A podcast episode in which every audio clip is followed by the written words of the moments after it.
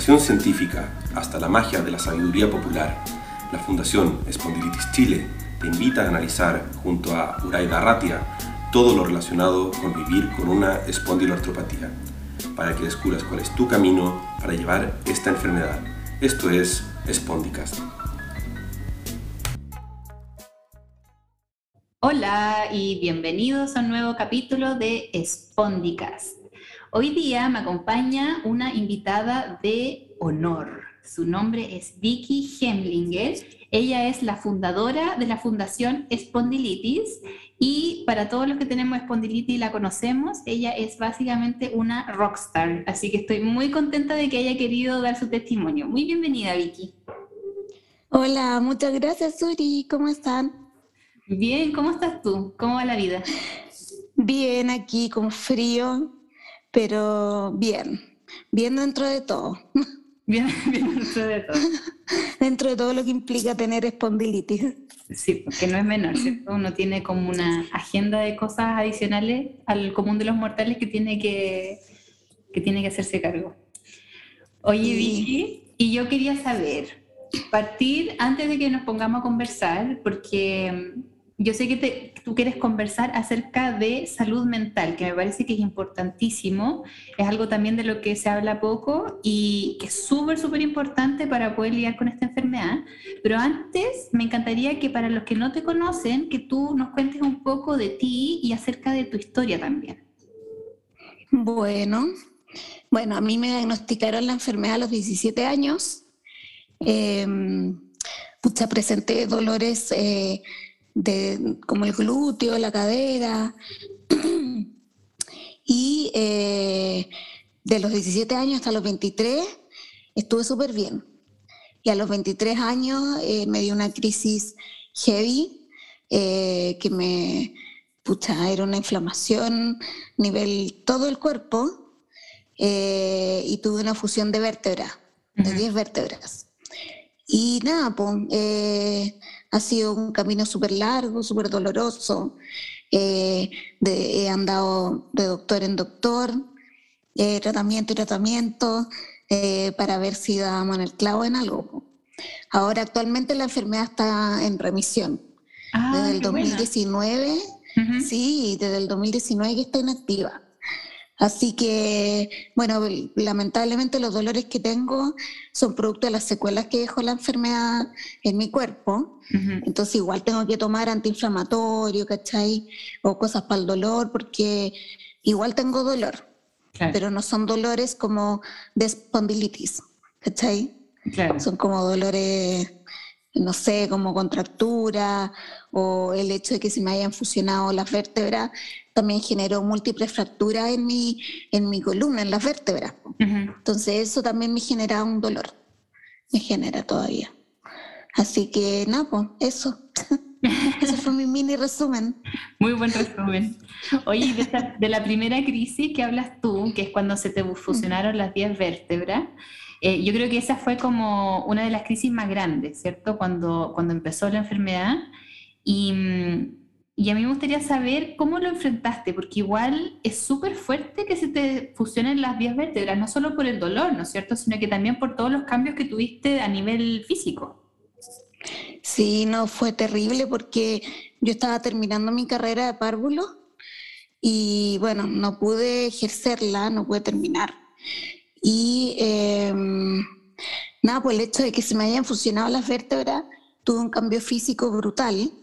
O sea, yo medí un metro sesenta y cuatro y ahora eh, mido un metro cuarenta, ponte tú, ¿cachai?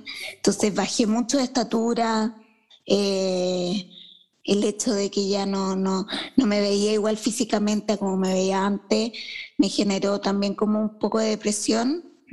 Eh, me bajoneé, mi autoestima, eh, no tenía ganas de repente de salir entre el dolor y también el hecho de que me veía diferente y que la misma gente que me conoce eh, me viera distinta, También era como un, un, tema para mí, era como, pucha, qué lata, siempre se habla así como, pucha, pobrecita, y tampoco me gusta el que me tilden de pobrecita. Entonces también me generaba, sí, me carga, es como, ay, qué pena, Eh, o cuando te dicen, eh, a nadie le falta Dios. Como me estáis hueviando. ¿Qué es esto? ¿Sí? ¿Cachai? Entonces, todas esas cosas al final la gente no lo dice tampoco de, de mala onda ni nada. Claro, pero con la mejor intención. Pero a uno le baja también más el autoestima, eh, más las ganas de hacer cosas, eh, no sé, es un cúmulo de, de, situaciones que te van generando como más traumas. Y entonces cuando tuviste todos esos cambios físicos, yo me imagino que lo, al final lo, que más te da lata de que los demás te vieran era, era quizá algo más interno, como que tú no lo habías asimilado tan bien, ¿cierto? Tú no lo habías aceptado todavía. ¿Eso cómo lo, trabajaste o, cómo lo, enfrentaste? Yo comencé con terapia psicológica, eh, estuve varios años con terapia psicológica, eh, donde ella me, me desahogaba, el psicólogo súper amoroso, siempre estuvo pendiente de mí, eh, onda si me falta, o sea, si estaba pasando por un mal rato, lo voy a llamar, ¿cachai? Siempre atento. Y mm, eso me ayudó también a aceptar un poco eh, que mi vida había cambiado, ¿cachai? Que ya no iba a poder salir, ponte tú a carretear todos los fines de semana, no iba a poder salir a, no sé, a subir el cerro, ponte tú. Eh, aunque nunca fui buena para subir cerro, pero es un ejemplo, un ejemplo. pero rico de saber que está la posibilidad, por lo menos. Claro, como que cuando te pasan estas cosas, tú decís, pucha, podría haber hecho esto y ya no mm. lo pude hacer, mm. ¿cachai? Entonces, bueno, con la ayuda de él, eh, estuve bien durante mucho tiempo. Y bueno, y después de mi otro trauma que tuve, que fue el accidente, que tuve un accidente el 2019. ¿Y qué te pasó? Eh, me caí y, y, aparte, bueno, me fracturé las dos caderas, el hombro y tenía una infección en los pulmones. Entonces no me podían operar inmediatamente porque tenía que irse a la infección. Entonces también fue un, culo la cuestión, ¿cachai? ¿Pero y cómo te caíste, Vicky? Porque te quebraste entera. Sí, es que aparte estaba, ay no, sí, tener espondilitis te conlleva tantas cosas, porque ya te dan medicamentos para paliar el dolor, pero también te dan medicamentos que te pueden eh, descalcificar, ¿cachai? Como era el caso de la hidrocortisona, que yo tomé por mucho tiempo. Y, y eso me descalcificó los huesos, entonces cualquier caída pequeña que tuviera eh, o cualquier movimiento brusco me podía generar una fractura. Y yo estaba en Arica, donde mi pololo, y estaba caminando y perdí el equilibrio eh, desde mi propia altura y me caí. Y ahí me fracturé las dos caderas, el hombro y todo el tema. Caíste también, de la peor forma, en verdad. Pésimo. Sí, terrible. No, y fue una caída súper tonta. Pero esas caídas tontas a veces te, te provocan cosas que casi que te lleva para el otro lado. y ahí, bueno, tu pololo te tiene que haber llevado a urgencia al tiro. Y, y, después, ¿qué pasó? Tenías una infección, dijiste, en los pulmones. Sí, o sea, fue terrible antes de que me llevaran al hospital de allá en Arica, porque no me podían mover, mm. ¿cachai? Por la fractura. Y llegaron los paramédicos y te juro que hasta el día de hoy me acuerdo de mis gritos. Onda, eran unos gritos desesperados por el dolor cuando me, levantaron y me subieron a la camilla. Y más encima para salir de la casa de mi pololo hay que subir una escalera, ¿cachai? Queda como en un hoyo en la casa. Y, y oh, fue terrible cuando levantaron la, la, camilla, yo me acuerdo de mi grito, me acuerdo de la cara de, mi, de la mamá del Javier, de todos. Y eso también me generó como un trauma, ¿cachai? ahora ya lo pienso y digo, ¡ay, qué heavy! Pero cuando asimilé todo, yo, yo me acordaba de mi grito y, y me ponía a llorar, ¿cachai? Porque me, me llevaba a ese momento. Claro. ¿Cachai? Bueno, y después de que me llevaron, eh, se dieron cuenta que tenía una infección. Eh, los doctores allá no me querían operar porque era muy riesgoso. porque no tenían eh, todos los aparatos médicos como ah. para, mm, para hacerme primer auxilio casi si es que me daba como un paro, ¿cachai? En plena operación. Entonces ahí me trasladaron a Santiago y, ahí ya tuvieron que esperar a que la infección se me fuera a los pulmones y eso fue un mes. O sea, un mes que yo con mis fracturas, gritando en la cama, se da entera. Eh, estuve cuatro veces intubada. Eh, y bueno, al final se fue de infección, me pudieron operar. Eh, y nada, pues después la recuperación. Claro. O sea, sí. súper, súper heavy. Sí, o sea, los doctores pensaban que yo no iba a sobrevivir. Y me le dijeron a mi familia que se prepararan, porque era muy difícil de que yo pudiera sobrevivir a la operación de las caderas, porque como mi, mi, columna eh, se fusionaron las vértebras y me achiqué, tengo poca capacidad eh, en mi caja torácica. Claro. Entonces no, no, no me podían poner tanta anestesia porque eso también me podía provocar un paro, ¿cachai? Era todo un tema. Entonces casi todos los doctores estaban rezando, no sé, para que yo pudiera sobrevivir. De hecho, pasó algo muy divertido, eh, que es como... Porque los doctores no pueden comentar nada en los pasillos sobre sus pacientes. ¿Cachai? Tienen como una, una prohibición, no sé. Y eh, mis papás, toda mi familia, estaba esperando eh, para ver qué pasaba con la operación, si había sobrevivido o no. Y en eso se abre el ascensor y salen como cuatro doctores y estaban hablando de mí. y dijeron, y la Vicky se salvó de la operación, sobrevivió. Y mi, mi familia escuchó y fue como, oh, la wea, ¿cachai? Porque todavía no les decían nada y escucharon eso. Entonces, chuta, ni siquiera los doctores tenían fe de que yo pudiera sobrevivir a esto. Y, bueno, aquí estoy, pues, contándote toda mi experiencia. y aquí estoy de lo más campante. Claro. Sí, fue heavy. Y ahí tuve también terapia con un psiquiatra cuando estaba hospitalizada, porque me daban muchas crisis de pánico ah, estando acostada.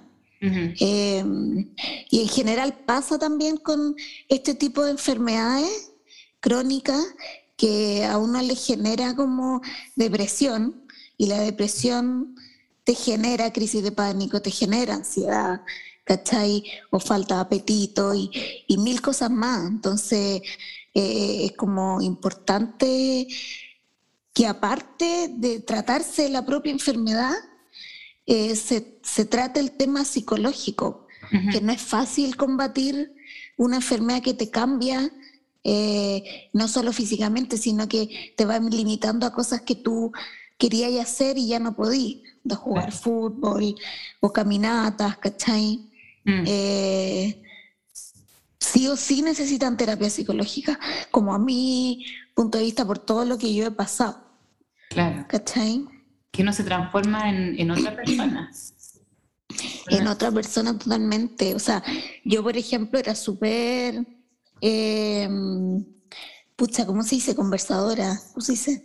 Se me olvidó la palabra. Parla en China. Eh, parla en China, ya. y, y después, y, claro, yo me integraba súper bien en, en, grupos de personas, llegaba y conversaba, ¿cachai? Y ahora no, o sea, soy mucho más retraída cuando estoy en persona. ¿Cachai? Como por cámara, por teléfono, puedo hablar y todo, pero en persona soy como más para adentro, como que me, me cohibí un poco, ¿cachai? y una vez un amigo me dijo. ¿Ah? ¿Qué te dijo tu amigo? Una vez estábamos en un carrete y un amigo me dijo: Uy, Vicky, ¿por qué estás tan callada? Ya no habláis. Y antes, puta, me tenían que amarrar la lengua, ¿cachai? Y yo así como, no sé, como que me volví de esa manera ahora, como ya no hablo tanto. Pero ¿cómo sería antes? Porque yo de verdad, Vicky, desde que te conozco, que eres muy buena para hablar y a mí me encanta escucharte. Pero yo jamás diría, oye, que la vi que es tan callada. No, no es, algo que yo podría decir como descriptor de tu personalidad. Claro, es que yo creo que también es por el tema de conversación que se usa, así como tenemos más cosas en común que el tema de la espondilitis. Mm. Entonces ahí como que uno se, se, no sé, puede ser que me explayo más en ese sentido. y en otros como que soy más cohibida, claro. No sé. Bueno, pero sí, pues hay, ciertos aspectos de la vida de uno que van cambiando un poco. Y uno, sí, pues. o quizás madurando también, pues. Claro. Como que te va llamando la atención otras cosas. Eh, bueno, yo no sé si he madurado en realidad. no sé si es que alguna vez uno, uno puede decir, ya, madure. Claro. No, no sé si llega ese día. Hay que tener ese niño eh, que llevamos dentro por siempre.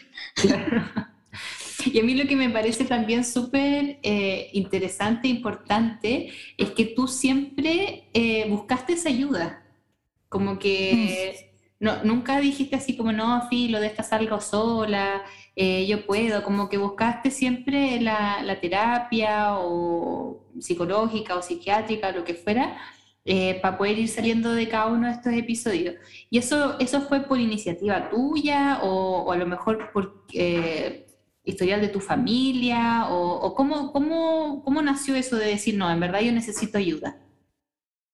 Eh, una tía mía, que éramos, somos súper cercanas, pero ahora se fue a vivir fuera de Santiago, no la veo nunca.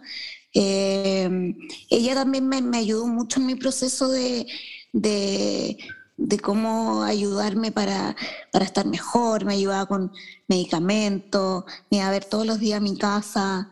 Eh, y ella también fue como la que me dijo, Vicky, tú deberías tener un psicólogo que te ayude, porque ella me veía llorar todos los días, ¿cachai? Ah. Yo estaba chata, onda, tenía ganas de morirme en ese momento. Eso fue el año 2012, 2013, ¿cachai? Como que ahí me dio como la de brutal. Eh, y ahí comencé con terapia psicológica. Eh, hasta que el doctor me dio el alta, me encontró bien, me dijo que ya no era necesario volver a asistir. Pero el año pasado me volvió como a dar una crisis de angustia eh, que te comentaba antes de que comenzáramos, porque eh, después del accidente yo nunca como que le tomé el peso a lo que me había pasado. Eh, después del accidente yo, porque yo antes usaba muletas para trasladarme, salía a la calle en muleta y tenía mucha más autonomía. Eh, y cuando tuve el accidente, pucha, empecé a caminar con la ayuda de un burro. O sea, ni siquiera sabían si iba a poder caminar, ¿cachai? Entonces ahora camino con la ayuda de un burrito. Eh, y para salir a la calle tengo que ir en silla de ruedas. Entonces, para andar en silla de ruedas necesito que alguien me lleve, ¿cachai? Me, traslade porque es una silla de paseo. no, no, no, es como con esa rueda que uno la puede manipular y, eso también eh, me generó, bueno, aparte del encierro, ¿cachai? Hoy, Uri, ¿está ahí? Sí, estoy aquí. ¿Me has escuchado? Todo, sí, todo, todo se paró tu y Que estaba como pegado, sí. Ya, em, no sé qué Pero que eh, empezaste a ser mucho más dependiente, que necesitabas a alguien que te llevara en la silla. Claro, en la silla. Y, aparte por el encierro, por el COVID, yo creo que ya me generó como una, una crisis de angustia y ahí recién le tomé el peso a lo que me había pasado. O sea, de que ya no tenía tanta autonomía para salir, ya no iba a poder viajar a Arica cuando yo quisiera, porque después de la caída como que todos quedaron traumados y no, no hay posibilidad de que yo pueda viajar a Arica, ¿cachai? Eh, aparte que eh, mi pololo no tiene una buena llegada acá, ¿cachai? Entonces, para verlo tengo que salir y eh, es todo un deseo, vos, ¿cachai? Eh, y eso también me, me llevó como a, a, colapsar, me dio como una crisis. Eh, y ahí comencé con un psiquiatra. Uh -huh. Y el psiquiatra me, me dio pastillas porque no podía dormir tampoco, eh, que me dio un ansiolítico, un relajante muscular y antidepresivo. Uh -huh. ¿Cachai? Y con eso ya duermo bien y me he mantenido bien. De hecho, el año pasado como que no comía mucho y este año como que me he desbordado comiendo. o sea, pasaste de depresión a sí. el apetito a pucha, estoy demasiado gorda, nada me queda bien. Te juro, así tal cual. Pero ya me siento un poco más estable, pero yo creo que también el hecho que, que asimilé todo y dije, pucha, tengo que aceptar mi realidad. Mm. Me cuesta mucho aceptarla, porque cada vez que me miro al espejo me carga. Uh -huh. y no me siento cómoda con mi cuerpo, con todos los cambios físicos que tuve, pero digo, pucha, ya está, ¿cachai? No puedo hacer nada, o me echo a morir, uh -huh. o trato de hacer algo como para sentirme bien conmigo, claro. ¿cachai? Y yo creo que un escape también que tuve es que me volví adicta a TikTok y me puse a hacer videos, ¿cachai? y me entretengo tanto haciendo eso que digo, ya, quizás es como una forma de terapia. Como claro. que uno, digo, pucha, ya, quizás estoy diciendo, ay, TikTok, qué ridículo. Pero um, todos tienen su, su forma como de un escape, una salida. Algunos pintan, otros cantan, ¿cachai? Eh, eh, no sé, eh, uno tiene que hacer algo que te mantenga como, como distraído y no pensar solamente en lo que te ha pasado respecto al, al dolor, ¿cachai? Los gastos. Claro. Es que es todo un tema, ¿cachai? Porque los gastos médicos, pucha, y si no tenéis plata, y que todo es caro. Mm, todo es caro. Incluso la salud mental también, pues, ¿cachai? Sí. Entonces, es muy difícil eh, como llegar como a un consenso para que to todo sea todo en uno, claro. ¿cachai? Uh -huh como que los, los, mismos reumatólogos te digan ya, tú también necesitas terapia psicológica. ¿Cachai? Sería bacán. Sería que el tiro te apoyaran en eso. Mm, que te derivaran. Sí. sí. sí. Y ahí también hay mucha gente que se niega mm. y que dice, no, yo no tengo depresión, pero están muriéndose por la depresión. ¿Cachai? Y uno los ve y los ve deprimidos, que no quiere hacer nada, que está acostado todo el día. Y porque yo lo pasé, entonces, yo digo, pucha, yo también pasé lo mismo, trato de animar a otros para que vean ese tema, ¿cachai? Porque es súper importante. Es súper importante. Es súper importante y no, no es tan usual que la gente diga, ah, sí, tengo que preocuparme de mi salud, y así como del cuerpo y también de mi salud mental. Sí, pues. En general uno lo deja así como medio al lado, dice, filo, si igual de esta puedo salir solo. Y, y, y, yo, creo, yo creo que la depresión o los, o los problemas que afectan la salud mental eh, van un poquito más allá que la motivación nomás. Uno no se Sí, puede levantar de la cama no porque sea flojo o no tenga ganas, es porque hay algo Exacto. muchísimo más profundo que está, que está mal, que, hay que, Sí. Que necesita ahí un, un cariño, una ayuda, un acompañamiento para poder salir. Sí, pues así como decís tú que es importante el acompañamiento, eh, ya sea de los familiares, los amigos, que sean como un motor para que uno pueda hacer cosas. ¿cachai? O, o no sé, por ejemplo, que, que te animen, o sea, si tú querías hacer algo, que te, que te animen a que lo hagáis. ¿cachai?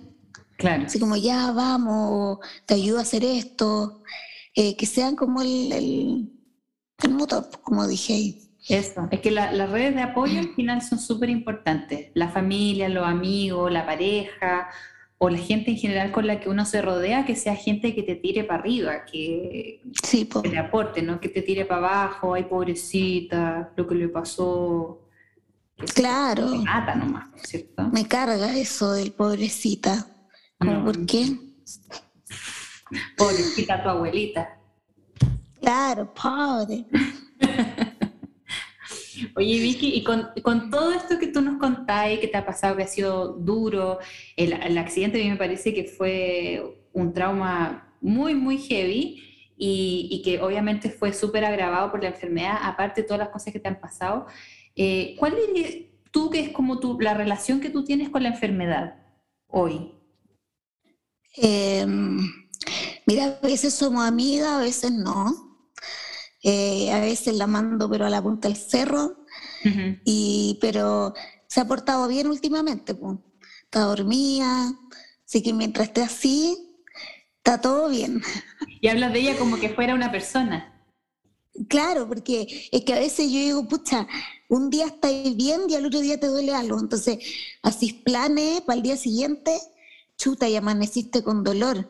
Entonces, como la Dolores, ¿cachai? Como una mujer que está ahí constante, molestosa.